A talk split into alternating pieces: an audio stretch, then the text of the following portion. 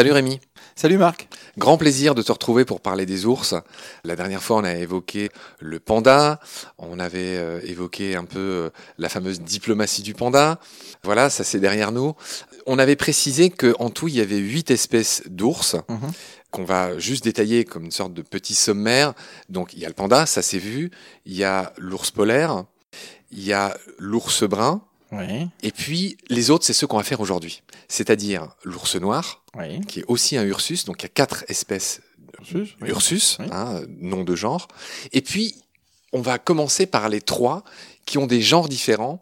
Et tu as tenu à commencer par l'ours à lunettes, donc Tremarctos ornatus, c'est son Mhm. nom scientifique, qu'on trouve bah, dans ce qui fut mon jardin à une époque de ma vie, en Amérique du Sud. On le trouve au Venezuela, en Colombie, en Équateur, au Pérou, en Bolivie et un peu en Argentine. Alors, j'ai pas réussi à savoir combien il en restait, mais il en reste très peu. Mhm. Euh, la fourchette, c'est 2000 à 20 000. Donc, et, je- et je- très et large, je- ouais. et je pense qu'on est plus près de 2000 que de 20 000. Euh, Ouais, c'est très très difficile à estimer dans ces régions. de fait, si quelqu'un a des chiffres plus fiables, bah, je veux bien qu'il nous les envoie par message. Et donc, peut-être j'ai envie de te lancer sur le fait que ce Tremarctos ornatus, alors Tremarctos arctos, on le sait, c'est l'ours hein, euh, en grec, et tout ce qui est trème, c'est le trou. Donc je ne sais pas pourquoi cette étymologie. Est-ce que c'est parce qu'il vit dans des trous? Euh, Je ne sais pas pourquoi euh, cette étymologie, l'ours du trou. Ouais, J'ai pas étudié l'étymologie du nom latin de cette espèce. Par contre, c'est vrai que c'est assez logique après le panda de, parler de l'ours à lunettes, parce que du point de vue évolutif, euh, lui, il s'est il s'est détaché donc du tronc commun des Ursus. On va dire il y a déjà quelques temps, et, et il est le dernier représentant d'une espèce, d'une famille d'ours qui a disparu, qui étaient les ours à face courte. Les ours à face courte qui étaient inféodés euh, à l'Amérique et à l'Amérique du Nord en particulier, et qui étaient des très très gros animaux, hein, qui devaient certainement atteindre la tonne, donc des très grosses bêtes, qui étaient des grands coureurs aussi, donc qui pouvaient courir très vite et qui chassaient les ongulés dans les grandes plaines américaines. Et c'est le dernier représentant, donc cet ours à lunettes, de cette grande famille d'ours euh, qui a disparu en particulier à cause de l'arrivée des humains sur le continent américain. Alors, ce Tremarctos, enfin cet ours à lunettes, c'est sans doute le plus veggie après le panda. Les scientifiques disent qu'il est végétarien à 96%. Donc effectivement, enfin c'est ce qu'on disait dans les premiers épisodes avec toi, c'est-à-dire que on a tous vaguement l'idée que les ours sont omnivores, mais ils sont quand même majoritairement végétariens. Complètement. Celui-là, il est très arboricole en plus, donc euh, il va chercher des feuilles, des fruits. euh. donc effectivement, il a besoin aussi. Ces animaux-là ont aussi besoin de grands territoires, et c'est ce qui les fragilise aussi avec l'arrivée des humains, entre autres dans en quand les humains veulent exploiter les zones euh, donc euh, en, montagne, ils ont besoin de grands territoires. Et comme ces animaux qui ont donc des systèmes digestifs toujours très peu efficaces, eh bien ils ont besoin de grands grands territoires, et ce qui en fait euh, donc une- les rend extrêmement fragiles. Donc euh, pour sa description, il a donc on l'a dit, il est très végétarien, il c'est un bon grimpeur, il est il est arboricole, il mange beaucoup d'herbes, de baies, de canne à sucre, il doit y avoir des petits insectes et des larves qui se glissent là-dedans, toutes sortes de racines, d'accord. Un peu comme l'ours lipu qui va être notre euh, Mhm. notre enchaînement, il a des lèvres contrairement à d'autres espèces d'ours qui sont extrêmement Ouais, mobiles et qui lui permettent voilà, préhensiles qui lui permettent d'aspirer des choses. Oui, tout à fait. Et donc ça, ce sont des, sont des animaux qui sont vraiment assez, assez particuliers et c'est vraiment intéressant de voir comment ils sont, ils sont restés aussi là à nouveau comme les pandas un peu dans des isolats de forêt euh, andines et euh, c'est ce qui aussi en fait leur leur leur, euh, leur difficulté de survie. Là, je, je me permettrais de, de faire une petite digression parce que même si je suis euh, assez opposé avec les zoos, bah, moi je voudrais rendre hommage aussi aux zoos d'Oué la Fontaine là par contre où là justement ils ont été très très actifs et la famille Gay a été très très active dans la protection de l'ours à lunettes euh, donc en Amérique du Sud. Ils ont fourni des, des, des fonds entre autres pour créer des corridors pour relier ces isolats parce que si on laisse ces populations très très isolées sur certaines montagnes et qu'on crée pas des corridors pour que du point de vue génétique aussi un échange génétique que des populations d'ours puissent euh, vivre et se reproduire euh, tranquillement et bien donc euh, il y a une très très belle opération de conservation qui s'appelle l'opération Chapari et vraiment auquel je dois rendre hommage pour la conservation de l'ours à lunettes. D'accord, c'est fait. Dernière chose concernant cet ours à lunettes, tout simplement, d'où vient son nom? Pourquoi euh, ours à Ah, lunettes? parce qu'autour des yeux, il a deux espèces de cercles un petit peu étranges, hein, euh, de couleur plus claire que le reste du pelage, alors qu'ils sont plus ou moins marqués suivant les individus. Donc on voit bien, on a l'impression que ce sont des lunettes vues de loin. Mais évidemment, il a, il a pas une mauvaise vue. Enfin, même si les ours n'ont pas une très très bonne vue, mais il a pas une mauvaise vue, il n'a pas besoin de lunettes. Mais c'est vrai que c'est ces cercles blancs autour des yeux qui lui font euh, croire qu'il a des lunettes. Très bien Rémi, voilà ce qu'on pouvait dire sur l'ours à lunettes. Donc je rappelle son nom scientifique Tremarctos ornatus.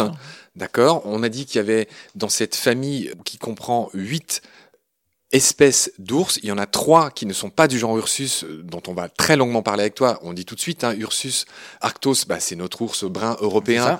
Et donc, c'est les quatre espèces euh, sur lesquelles tu t'y connais le plus et on va en parler dans d'autres épisodes. Et là, ce qu'on a dit qu'on fera avec toi, c'est, voilà, on va, on va parler de ces ours qui sont beaucoup moins connus, mais qui existent toujours. Et donc, le genre suivant, c'est Melursus ursinus. Et là, l'étymologie, elle est claire, hein, ça parle de miel. Donc, c'est d'ailleurs un de ses autres noms, l'ours lipu ou ours à miel. J'aimerais que tu commences par me dire où est-ce qu'on le trouve, dans quelle région du monde? On le trouve dans le nord de l'Inde et au Népal. Donc c'est une espèce assez assez particulière hein, de par sa morphologie, par son mode euh, d'alimentation aussi. Il a des griffes extrêmement longues parce que il creuse, il creuse les termitières, les fourmilières et donc il a des griffes euh, extrêmement euh, solides, longues. Et il a aussi entre les deux dents, les dents du, du milieu, je dirais, il a un trou pour pouvoir souffler. Et donc, quand il va creuser au milieu d'une termitière, il va aussi souffler pour retirer un peu de poussière, de gravillon, de gravier, et pour pouvoir, avec sa langue extrêmement efficace, attraper euh, les insectes. Donc, c'est un animal qui a une alimentation très euh, spécialisée aussi, à nouveau. mais euh, ce qu'il faut noter aussi, c'est que donc il vit dans le nord de l'Inde, où là, il y a beaucoup, beaucoup de populations humaines également, donc ce qui le met aussi en contact avec les populations humaines, et ce qui en fait, ce qu'on ne sait pas, l'ours le plus dangereux de toute la famille des ours parce qu'il fait beaucoup de bruit, il est très affairé à son alimentation, et s'il a le malheur d'être surpris par un villageois, un forestier, eh bien il va avoir, tendance à avoir des réactions un peu virulentes, et donc ça peut c'est un ours extrêmement dangereux. Rémi, tu l'as dit, je voudrais rebondir là-dessus. L'ours lipu a plusieurs caractéristiques très intéressantes. C'est un des ours qui fait le plus de bruit en mangeant. Il a aussi des lèvres extrêmement préhensiles pour mmh. manger ses termites, tu l'as bien dit. Il fait un bruit de succion euh, mmh. qui s'entend à des kilomètres à la ronde. Et c'est aussi un des ours qui n'a pas une excellente oui, contrairement à beaucoup d'autres. Et tu l'as dit, c'est ça, tu, mmh. l'as bien expliqué, qui en fait une espèce dangereuse parce qu'il quand il se sent surpris par un homme dans, la forêt, il peut attaquer. Et, et donc il y a eu des accidents. L'autre aspect intéressant, et là c'est un aspect culturel, c'est que le célèbre Balou du livre de la jungle est un ours lipu. Exactement. Et Balou, ça veut dire l'ours hein, en, hindi, je crois. Et euh, donc c'est tout à fait intéressant qu'il soit devenu aussi célèbre et surtout aussi de voir le contraste. Il en faut peu pour être heureux pour Balou, et alors que c'est justement un ours qui peut être extrêmement dangereux. Donc c'est aussi intéressant de voir comment euh, donc dans l'imaginaire collectif on transforme un animal potentiellement dangereux en un animal qu'on aurait tous envie de rencontrer quoi. Et donc c'est vraiment l'ours, mais l'ours lipu est vraiment vraiment intéressant. J'ai un ami allemand qui a fait un très très beau film là-dessus. Et euh, c'est vraiment un animal tout à fait passionnant. Dire aussi que l'ours lipu, il a un V assez clair sur la poitrine, mais il ne faut pas pour autant le confondre avec l'ours à collier, qui lui est un Ursus. Hein, on l'a dit, de, les, quatre familles là, Ursus. Donc ils se ressemblent, mais c'est pas du tout le même, euh, bien qu'ils aient ce petit dessin sur la poitrine. C'est ça, ils n'ont pas la même morphologie, ils vivent pas non plus exactement dans les mêmes milieux, ils n'ont pas la même alimentation, donc il faut euh, évidemment pas, pas les confondre. C'est vrai que euh, l'ours à collier est assez méconnu, il vit aussi en Inde, hein, ils sont ils sont pas très très loin l'un de l'autre.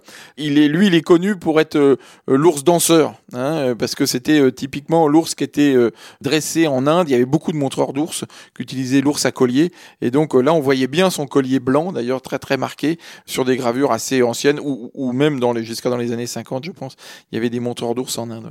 Dans ce beau dessin animé de Walt Disney, le livre de la jungle, le, moment où Balou danse a un petit fondement historique naturaliste, enfin naturaliste certainement pas, mais culturel. C'est ce que tu viens de dire. C'était un ours un peu comme nos montreurs d'ours là, dont on parlera aussi dans d'autres épisodes. Tout à fait. Les montreurs d'ours, euh, à l'origine, viennent du nord de l'Inde. Hein. De toute façon, c'est une tradition qui vient du nord de l'Inde. Et donc là, c'était l'ours plutôt l'ours à collier, donc pas l'ours lipu, mais l'ours à collier qui était très très utilisé euh, pour être euh, l'ours danseur, dancing bear. Il a des griffes recourbées, ai-je noté, comme les paresseux, et ce qui explique son autre nom, l'ours lipu, donc Melursus ursinus. Mm. J'ai dit qu'il s'appelait aussi ours à miel, mais on l'appelle aussi l'ours paresseux, grâce ou à cause de ça, parce qu'il a des griffes recourbées pour ces histoires de termites là, un peu comme le bradipe laï, c'est-à-dire ces paresseux qui sont suspendus aux branches dans les forêts euh, de l'Amérique du Sud. Euh, est-ce que tu veux ajouter quelque chose sur notre ours lipu, cher Rémi? Bah, l'ours lipu aussi, il faut, euh, il faut voir aussi qu'il est, il vit sur le territoire des tigres aussi. Hein. Donc il y a eu des observations. Euh, Sherkan. euh, Sherkan. Et euh, il y a eu des observations récentes assez, assez terribles qui sont des combats entre un tigre et, et un ours lipu. Et, et c'est pas forcément le tigre qui a le dessus. Donc c'est, c'est vraiment un animal euh, tout à fait fascinant, intéressant, qui vit dans des grottes aussi. euh, donc il y a aussi beaucoup de, de légendes aussi dans le monde indien euh, autour de cet ours assez particulier. ouais. D'accord, ouais, c'est fou parce que j'arrête pas de penser au dessin animé et c'est vrai qu'à un moment donné, il y a Balou qui combat Shere Khan Hmm. euh, dans cette histoire et il survit, mais bon, il a pas le dessus dans le dessin animé. Mais il faut pas oublier que le livre de la jungle, avant d'être un dessin animé de Walt Disney, c'est aussi un merveilleux livre de Rudyard Kipling.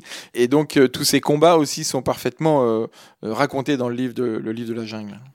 Et il me semble que Shere Khan le tue d'ailleurs. Ouais. Rémi, la transition est toute trouvée pour notre troisième genre d'ours de la grande famille des ursidés. Donc on vient de parler, je le rappelle, de l'ours lipu, alias l'ours paresseux, alias ours à miel.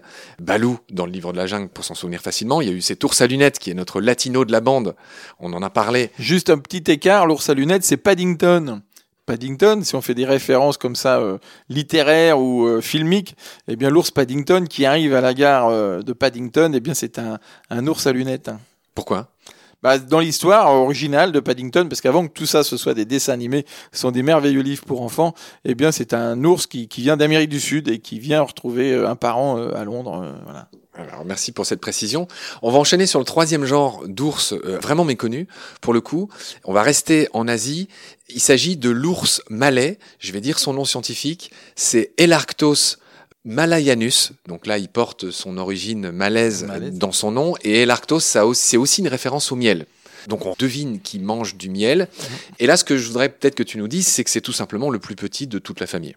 C'est le plus petit, le plus euh, méconnu, le plus menacé aussi. Hein. Euh, on ne sait pas vraiment ce combien il en reste, mais il a beaucoup souffert de la déforestation euh, dans l'archipel malais. Donc c'est un animal arboricole. Donc si évidemment on détruit les forêts, eh bien on détruit son milieu de vie. C'est un ours qui a une vie très très particulière déjà parce qu'il hiberne pas non plus. Lui, il a de la nourriture toute l'année, donc il n'a pas besoin d'hiberner. Il est tout petit, il est utilisé entre autres dans certaines régions comme animal de compagnie aussi. Donc euh, voilà, il a une vie assez particulière, très méconnue, et euh, peut-être que euh, y restera méconnu et qu'il aura disparu, quoi, malheureusement. L'autre nom de cet ours malais, c'est l'ours des cocotiers. C'est Mm. peut-être euh, le meilleur grimpeur de la famille. Il est tout petit, il fait 60 kilos euh, maximum. Il a des griffes très longues, très puissantes qui lui servent bien pour grimper aux arbres. Son nom malais, c'est Beruang Madu, qui veut dire ours à miel. Bon, voilà. Mm. Mais il faut dire qu'il mange, tu l'as dit, il peut manger des termites, des fruits, des Ouais. œufs, des larves. Et ses prédateurs, je vais te laisser les dire, bah, c'est aussi le tigre et, et le léopard, comme dans le livre de la jungle à nouveau. Oui, c'est ça. Alors, euh, c'est un animal arboricole, donc il va rester, il va à peine descendre, hein, donc il fait des nids dans les arbres où il passe la nuit à loin des prédateurs, on va dire. Mais c'est vrai que c'est un animal euh, qui est relativement lent dans ses déplacements, qui se déplace pas beaucoup parce que il y a de la nourriture euh, presque toute l'année dans ces régions-là, et donc il est, très très menacé par la déforestation.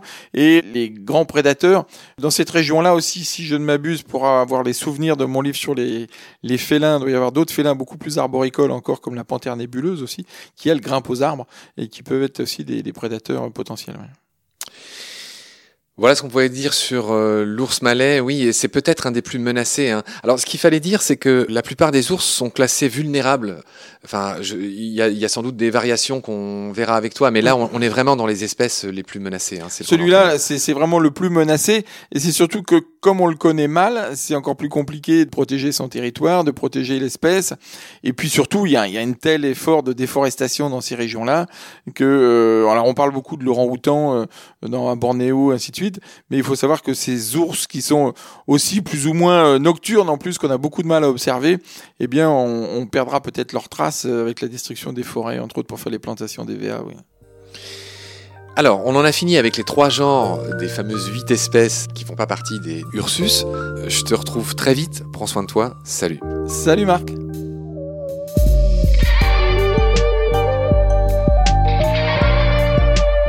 C'est la fin de cet épisode. Merci de l'avoir suivi. Pour continuer, nous avons besoin de votre soutien. Et vous pouvez nous aider simplement, en quelques clics et gratuitement. Il suffit par exemple d'utiliser le moteur de recherche solidaire Lilo. Ainsi, chacune de vos recherches sur Internet générera des gouttes, qui seront reversés au projet de votre choix, comme Baleine sous gravillon par exemple. Vous pouvez par ailleurs vous abonner à nos podcasts comme d'habitude, partager les liens, devenir adhérent de l'association BSG ou encore faire un don sur Helloasso ou sur Tipeee. Grand merci par avance. Je remercie tous mes équipiers pour leur aide précieuse. Je vous retrouve bientôt pour de nouveaux épisodes. Et d'ici là, prenez soin de vous et de ce qu'il y a autour de vous. Merci. À bientôt.